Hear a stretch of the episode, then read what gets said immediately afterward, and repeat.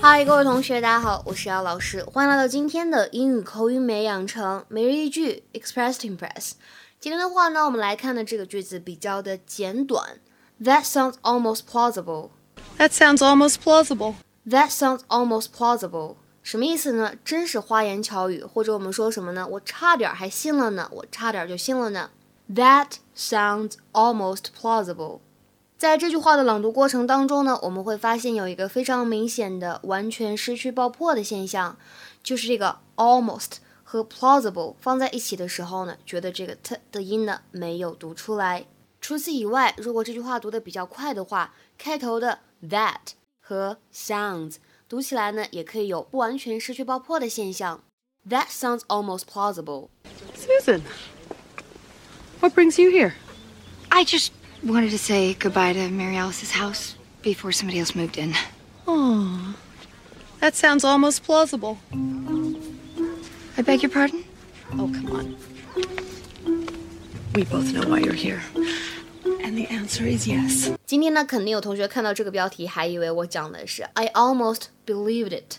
那这样的句子呢，其实也可以，但是实际上今天我们这个台词当中讲到的这个 plausible 是一个形容词，它表示的是 seeming likely to be true or able to be believed。比如说 a plausible explanation，或者呢 a plausible excuse，一个看起来可信的解释，或者一个看起来可信的借口。那以前呢，公众号当中我们讲过，我不信，我不买账，I don't buy it，I don't buy it。下面呢，我们来看一下这个句子，Her story sounded perfectly plausible。 Her story sounded perfectly plausible。她的故事呢，听起来好像天衣无缝。那如果用这个形容词来描述人，可以用来指那种看起来从长相上面来看憨厚老实，但实则不然的那种人，所以呢是充满贬义色彩的。比如说，a plausible salesman，a plausible salesman。再比如说，she was a plausible liar，she was a plausible liar。她是一个非常具有欺骗性的骗子。那今天的话呢，请同学们尝试翻译一下下面这个句子，并留言在文章的留言区。A bomb was the only plausible explanation for the crash.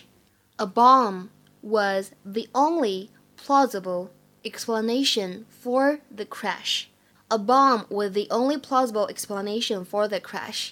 那今天的节目呢，我们就先讲到这里了，期待各位同学的踊跃回复哟，拜拜。